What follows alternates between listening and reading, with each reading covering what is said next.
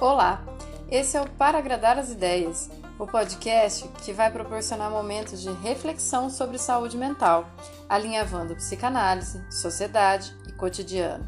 Quanto mais você questiona a realidade, mais você a compreende. Ou não. Eu sou Lucilena Nogueira, psicanalista, trazendo conteúdos semanais para agradar as ideias.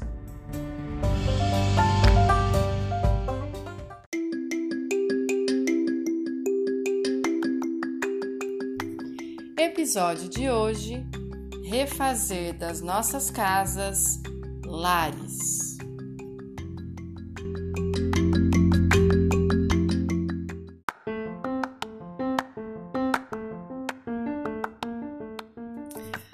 Oi, gente, todo mundo firme, porque não dá para dizer que tá todo mundo bem com aquilo que a gente está vivendo de forma inédita na nossa vida. Mas eu espero que todo mundo fique bem isolado, saudável e apesar do decreto de fechamento do comércio não essencial é, começar só hoje, eu espero que vocês já estejam isolados há mais tempo. Não vai ser fácil, mas nunca foi tão importante ficar parado. Nessa última semana em que eu vi, vivi e ouvi muito sobre as pessoas tentando se organizar para ficar em isolamento, muitas coisas começaram a me vir à cabeça. É, a mais importante delas é assim: nossa lógica não tem lógica nenhuma. A gente precisa mudar isso. Enquanto a gente assiste notícias de pessoa morrendo pelo mundo e aos poucos mais perto da gente, foi muito difícil convencer as pessoas a ir para casa. E acho que isso tem a ver com o quanto a gente organiza a nossa vida em trabalhar e ter dinheiro. A quantidade de pessoas com medo de perder o emprego e a renda foi imensa e ainda é. Inclusive eu aqui que sou autônoma, não sei como que eu vou conseguir perdurar por muito tempo assim. Mas isso agora não pode ser maior do que lutar pela nossa vida. O impressionante é que quanto, é, o que me impressionou muito é o quanto que a gente se arrisca e está grudado nessa relação vida e dinheiro. Talvez porque a gente não seja mais o dono daquilo que a gente produz e apenas vende uma força de trabalho a alguém. E daí, se esse alguém não está mais lá, a gente também some. E isso gera angústia. Mas as questões econômicas, ao meu ver, vão ter que ser sanadas depois que todo mundo já estiver seguro em casa, com tempo para refletir sobre isso e se reinventar. O que eu trago para agradar as ideias hoje é outra coisa o medo das pessoas ocuparem suas casas. Uns porque são realmente solitários, e daí vão ter que perceber o quanto isso é grande quando sai dessa rotina trabalho, casa, trabalho, casa, trabalho, casa, é, e não perceberam que morar sozinho e não conhecer nem o vizinho, e passar muito tempo para conversar com os amigos ou evitar fazer amigos, é, porque tem timidez ou dificuldade com esse modelo social que está todo mundo sempre feliz essas pessoas vão se esbarrar um pouco com essa coisa que elas acham que já estão acostumadas, mas agora não é uma escolha, não é uma fuga, é uma obrigação. Outras pessoas eu vi que estão fugindo de casa ou evitando entrar em casa para se salvar pelo justo oposto, porque elas vão ter que encarar o fato de que agora não tem como fugir da família. Os filhos estão ali, os pais estão ali, às vezes os sogros, os irmãos, outros membros da família que a gente nem tem afinidade, nem gosta e só tem parentesco mesmo. Ainda mais um país fragmentado como o nosso após as, relações, as eleições de 2018, né, gente? Quase que não sobrou nada, todas as, as divergências ficaram escancaradas. Daí eu te pergunto, e agora? Como é que a gente vai suportar tanta proximidade? Tudo bem, dar bom dia, boa noite, passar o dia inteiro na rua, na escola, no trabalho e ser só o educadinho de vez em quando. Mas e agora que a gente não tem mais para onde ir? A gente vai precisar olhar para dentro de nós mesmos e de tudo aquilo que desfez os nossos lares das nossas casas. Quando se fala em família, é culturalmente posto que deveria ser o melhor refúgio. Ali todos são iguais e se defendem do externo, essa garantia de continuidade que dá até um monte de problema, né? Tipo, vai escolher um padrinho que não é seu parente pro seu filho. É, se você pega o seu filho e fala: Olha, amigo, vem ser padrinho do meu filho, dá uma confusão, não dá não? Pois é, Agora, sem relógio e sem trabalho organizando a vida, a gente vai ter que ganhar, olhar para isso como um ganho de oportunidade para conhecer essas pessoas da sala de jantar. Eu gostei muito de uma história que eu ouvi do Cláudio Tebas, é, quando ele escreve no livro Palhaço Psicanalista, dica de leitura interessante, de como ele se desafiou a fazer uma pergunta para o pai que estava com Alzheimer, toda vez que o pai parava de conversar e falava: Ó, oh, o relógio tocou. E daí ele ficou muito furioso a princípio e depois resolveu a, a se desafiar. E cada vez que o pai falasse: Ó, oh, o relógio tocou, ele ia perguntar: É, pai, e de onde veio o relógio? É, pai, e quem te deu? É, pai, e do que ele é feito? E assim ele pôde conhecer toda a história familiar, porque o pai falava do relógio toda vez, como se fosse a primeira. Agora, dentro de casa, os pais precisarão se ocupar dos filhos, descobrir que eles têm uma vida muito agitada em suas relações escolares e você agora pode ouvir isso, entender isso e até reconhecer quem é quem naquele círculo de amizade. Tá na hora dos pais deixarem suas crianças internas livres, porque não, senão ninguém vai aguentar o pega de ficar o tempo todo pensando em como se proteger, é, limpar a casa. A gente precisa fazer tudo isso, mas também precisa dar risada, fazer bagunça, deixar um pouco de loucura no meio do caminho. Vai ser a hora dos adolescentes perceberem que muita internet até é possível, mas agora que ela está super liberada, eles vão ver que ela não é suficiente, porque não adianta nada a gente ficar o dia inteiro no Twitter, né? É, ainda não é afeto. Então, que comecem os jogos. Os jogos de tabuleiro para dar uma aliviada na, nas tensões, uma bateção de porta para dar uma limitada nos até onde os adultos podem participar, um volume alto para cantar a música que sabe que o outro não suporta, mas principalmente uma dica de leitura para a gente perceber o quanto que a gente está mimado nessa quarentena eu sugiro o Diário de Anne Frank.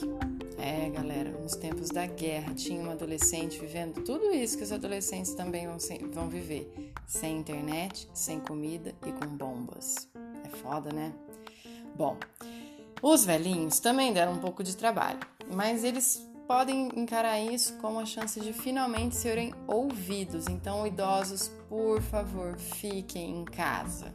Eu vi muitos idosos resistindo a se proteger, tentando garantir uma rotina, sabe aquela coisa do ir buscar pão todo dia? E eu descobri que tem um porquê. Porque lá na padaria, no caminho da padaria, eles se sentem vivos, eles cumprimentam, eles falam oi, eles são ouvidos pelo padeiro. E em casa? São postos em que lugar? Idoso na nossa cultura é visto meio como uma poltrona velha que está lá encostada.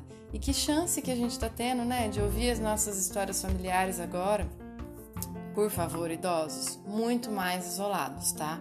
A gente pode ajudar eles a ficarem craques em vídeo de WhatsApp, é, em mandar memes, em qualquer coisa de né, tecnologia. E eles vão super curtir, viu? Vão até dispensar a gente logo para ficar falando entre os próprios amigos, porque vão se reencontrar virtualmente, tá? Temos casos de famílias, por exemplo, de pais separados. E daí, a duras penas, a gente vai ter que dar um tempo máximo possível protegendo os filhos com um, enquanto o outro espera tudo isso passar e acabar logo. Não vai dar para ficar revezando criança de casa em casa, tá? Isso vai ser duro, mas é super importante. É, na maioria dos casos, como aqui em casa, por exemplo, isso vai acabar acontecendo com as mães. E daí, como que a gente pode dar suporte para essas mães que, além de trabalhar em home office o quanto conseguir, vão cuidar da casa, cuidar da comida, cuidar da criança e quem é que está cuidando delas? Então, é importante a gente se conversar virtualmente com todas as idades, com todas as pessoas, todo mundo que a gente puder, todo dia mandar um oi é importante. É, vamos pensar numa coisa muito é, grande agora: o medo. O medo que a gente está tentando silenciar diante das crianças, mas que é inevitável. Cada vez que a gente coloca a cabeça no travesseiro, tu, todas as ideias ficam circulando, parecendo tentando confabular alguma coisa para a gente sair dessa logo. Junto com o medo, precisa vir a paciência.